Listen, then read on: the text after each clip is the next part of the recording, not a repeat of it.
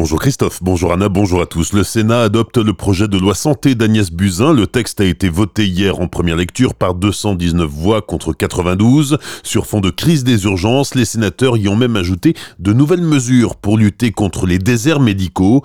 La désertification médicale gagne du terrain en Alsace. Il y a deux ans déjà, l'UFC Que Choisir tirait la sonnette d'alarme, dénonçant les difficultés d'accès aux médecins libéraux dans certains secteurs, et notamment pour les médecins spécialistes, pour tenter de résoudre ce problème, le Sénat souhaite par exemple que la dernière année d'études de médecine générale devienne une année de pratique en autonomie, prioritairement dans les zones manquant de médecins. Les sénateurs prévoient aussi une exonération de cotisations sociales qui inciterait les jeunes médecins à s'installer rapidement.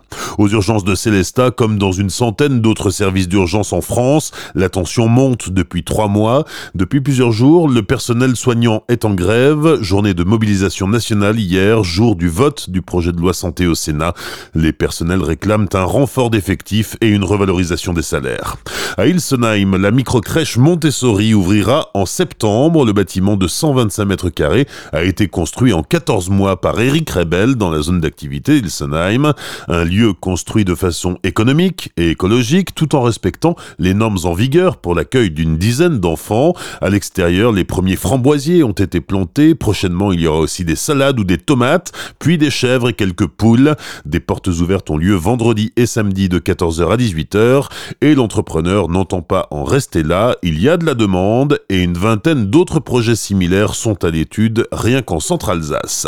La condamnation hier d'un gilet jaune à Orbourvire. Il comparaissait devant le tribunal correctionnel de Colmar pour des outrages à l'encontre d'une personne dépositaire de l'autorité publique. Les faits remontent au 18 décembre dernier. Le quinquagénaire avait insulté un gendarme. Il a été condamné à 300 euros d'amende avec sursis et devra verser 200 euros de dommages et intérêts aux gendarmes en question. Une bombe de la Seconde Guerre mondiale mise au jour samedi à Markelsheim. L'engin de 250 kg a été découvert sur un chantier à l'entrée ouest de la commune. Selon les démineurs, l'obus contient 150 kg d'explosifs et c'est très rare d'en trouver de cette taille-là dans le secteur. La bombe sera neutralisée mercredi prochain, 19 juin, entre 14h et 18h. Un périmètre de 800 mètres alentour sera mis en place. Les habitants seront évacués durant l'intervention des démineurs. 121 monuments français ont été sélectionnés pour bénéficier du loto du patrimoine 2019. 18 sites emblématiques étaient déjà connus. 103 autres viennent d'être dévoilés hier. En Alsace, le château du Haut-Andelot dans le Bas-Rhin et le château de Vesserlin dans le Haut-Rhin. Le tirage aura lieu le 14 juillet et la Française des Jeux lancera aussi en septembre deux jeux à gratter.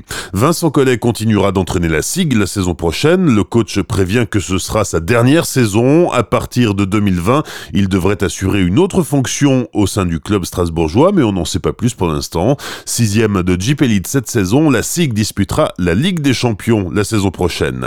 Enfin, les Célestadiens ont jusqu'au 28 juin pour s'inscrire au concours des Maisons Fleuries 2019. Les candidats peuvent postuler dans l'une des trois catégories. Maison fleurie avec jardin visible de la rue, maison individuelle ou logement collectif avec fenêtres, balcons, murs ou terrasses fleuries, et hôtels, restaurants et autres commerces et bâtiments industriels fleuris.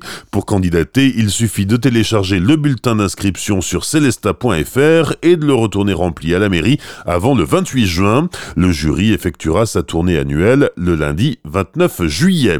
Bonne matinée et belle journée sur Azure FM, voici la météo.